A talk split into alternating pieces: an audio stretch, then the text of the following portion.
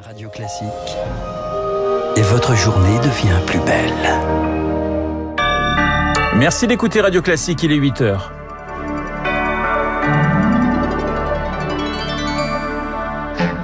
La matinale de Radio Classique avec Renaud Blanc. Le psy sur ordonnance, un non-sens pour les professionnels. Leurs consultations seront remboursées à partir de 2022, mais sur prescription médicale seulement. Un nouveau protocole sanitaire expérimenté dans les écoles primaires, test obligatoire pour tous les élèves au premier cas de Covid détecté. Seuls les élèves positifs seront isolés. Et puis doper le chèque énergie, une bonne idée face à la flambée des prix du gaz et de l'électricité. C'est le PDG de Total Energy qui le dit ce matin sur Radio Classique. Radio Classique. Et le journal de 8 heures présenté par Lucille Bréau. Bonjour Lucille. Bonjour Renaud, bonjour à tous. Les psychologues en colère après les annonces d'Emmanuel Macron. Et oui, hier le chef de l'État a clôturé les assises de la santé mentale. La profession en attendait beaucoup. Principale annonce, le remboursement des consultations chez le psy à la hauteur de 30 euros dès 2022. Pas de quoi satisfaire les praticiens rassemblés hier devant le ministère de la Santé, Rémi Pister. Pour être remboursé, le patient qui souhaite aller voir un psychologue devra passer par un généraliste et demander une ordonnance. Un non-sens pour Caroline Demeul, psychologue à la Pitié-Salpêtrière à Paris. Les généralistes n'ont aucune formation à la psychologie. Le patient doit déjà avoir suffisamment confiance en lui pour lui exposer des choses de sa vie intime, ce qui n'est pas toujours le cas. Lors de la première séance, les psychologues devront rédiger un rapport détaillé au généraliste, à lui de décider si les neuf autres consultations remboursées sont nécessaires ou non. Il peut aussi décider de l'orienter vers un autre psychologue, Caroline Demeul. Au niveau de la confidentialité, c'est complètement bafoué. Notre niveau de qualification nous permet tout à fait de choisir nous-mêmes le type de thérapie qu'on va faire avec notre patient. Avec ces 10 séances remboursées de 30 minutes, le gouvernement souhaitait donner la possibilité à chaque Français de consulter. Mais où sera le suivi s'inquiète Sophie Deholm, psychologue dans le 13e arrondissement de Paris. Ça coupe l'analyse de situation, traiter euh, des troubles comme la dépression comme une grippe. Et une fois qu'on a fait 10 séances, c'est censé être terminé. Ça va créer euh, quelque chose à deux vitesses avec les gens qui ont de l'argent et puis ceux qui n'ont pas d'argent. Le montant du remboursement est également critiqué par les psychologues qui travaillent seuls en cabinet. Le tarif Sécu est fixé à 30 euros, bien en dessous des 50 ou 70 euros habituellement pratiques. Des consultations remboursées à partir de 3 ans. Lucille, un nouveau protocole sanitaire testé dans les écoles. Objectif garder le plus de classes ouvertes possible. Au premier cas positif, les élèves seront désormais tous testés. Seuls les cas positifs devront rester à la maison.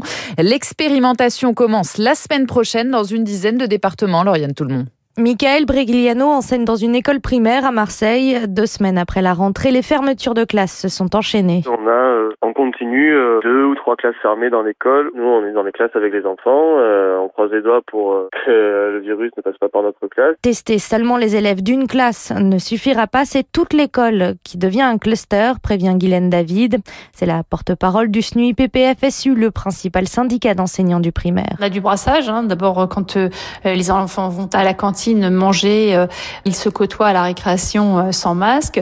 Donc cette mesure ne peut se faire que si on teste tous les élèves de l'école euh, au même moment. Le protocole doit être bien fluide pour que les laboratoires puissent venir rapidement tester les élèves. François Blanchecotte, président du syndicat des biologistes. Si on veut tester une classe et le rendre dans des résultats rapides, c'est-à-dire en moins de 12 heures, il faut absolument qu'on ait d'abord l'autorisation des parents. Il faut aussi qu'on ait les données des enfants avant, parce que nous, sinon, ça nous met un temps fou. C'est quasiment le plus gros du travail. En cas de refus de pratiquer le test, l'élève sera considéré comme un cas positif et devra rester chez lui pendant 7 jours. Le Covid qui n'a pas stoppé les suppressions de lits à l'hôpital. 5700 lits d'hospitalisation complète ont été fermés en 2020 d'après une étude du ministère de la Santé publiée ce matin.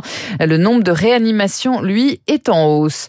Un hommage national rendu à 16h30 aux invalides au caporal-chef Maxime Blasco, mort au combat vendredi au Mali, en présence d'Emmanuel Macron. 52 soldats français sont décédés au Sahel depuis 2013. Vous écoutez Radio Classique, il est 8h05, maître des mots sur l'horreur, les rescapés à la barre au procès des attentats du 13 novembre 2015. Pendant cinq semaines, une quinzaine de parties civiles vont témoigner chaque jour. Les auditions ont commencé hier avec notamment celle de membres de la garde républicaine. Laurent était chargé de sécuriser les abords du Stade de France ce 13 novembre. Le fait qu'on se retrouve tous là pour pouvoir euh, enfin voir ces gens en face euh, et pouvoir s'expliquer, ça fait encore plus de bien. Quoi.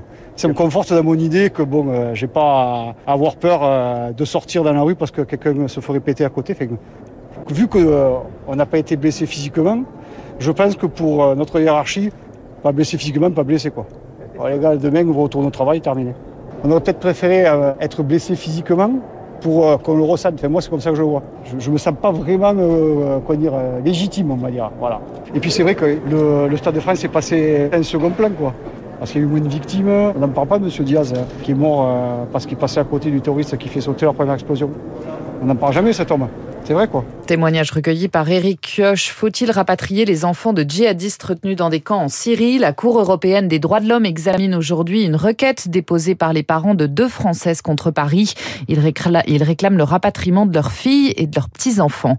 Le gouvernement étudie de nouvelles compensations pour alléger la facture des Français face à la flambée des prix de l'énergie. Les ménages qui touchent le chèque énergie vont déjà bénéficier de 100 euros de plus en décembre.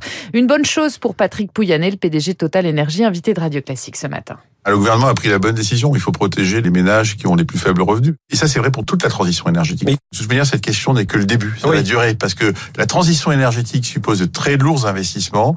Et ces très lourds investissements, bah, à la fin, ils vont impacter le coût de l'énergie et notamment en Europe qui veut être à l'avant-garde du combat climatique. Patrick Pouyanné, le PDG Total Énergie, qui estime que les prix du gaz vont continuer de monter jusqu'en mars. Entretien à retrouver en longueur sur radioclassique.fr. Lucille, toujours pas d'accord entre Paris et Londres sur les licences de pêche post-Brexit. On se rappelle Renault de ces images début mai de dizaines de bateaux de pêche normands dans le port de Jersey venus défendre leur droit de continuer à travailler au large des îles anglo-normandes. À 48 heures d'expiration de leur licence provisoire, 75 bateaux n'ont toujours pas reçu le sésame nécessaire pour continuer de pêcher la coquille Saint-Jacques ou encore le homard là-bas, Anne Mignard. Oui, c'était pourtant une des clauses de l'accord post-Brexit. Malgré le divorce entre Bruxelles et Londres, les bateaux français devaient pouvoir continuer à pêcher au large donc des côtes britanniques et surtout des îles semi-autonomes de Jersey et de Guernesey. Mais depuis le 1er février, date effective du Brexit, les licences n'ont été livrées qu'au compte-gouttes. Inadmissible pour Annick Girardin qui hausse le ton et déclare « Je n'ai plus qu'un seul mot d'ordre, obtenir des licences définitives pour nos pêcheurs, comme le prévoit l'accord. Une crise qui pourrait envenimer les relations entre l'Union européenne et la Grande-Bretagne, mais aussi entre la France et ses îles anglo-normandes, puisque la ministre déjà menacé en mai dernier implicitement de couper le courant électrique sur l'île de Jersey si l'accord conclu dans le cadre du Brexit n'était pas respecté. Anne Mignard et puis le premier but de Lionel Messi avec le PSG, une frappe du gauche sur une remise de Kylian Mbappé face à Manchester City, score final 2-0.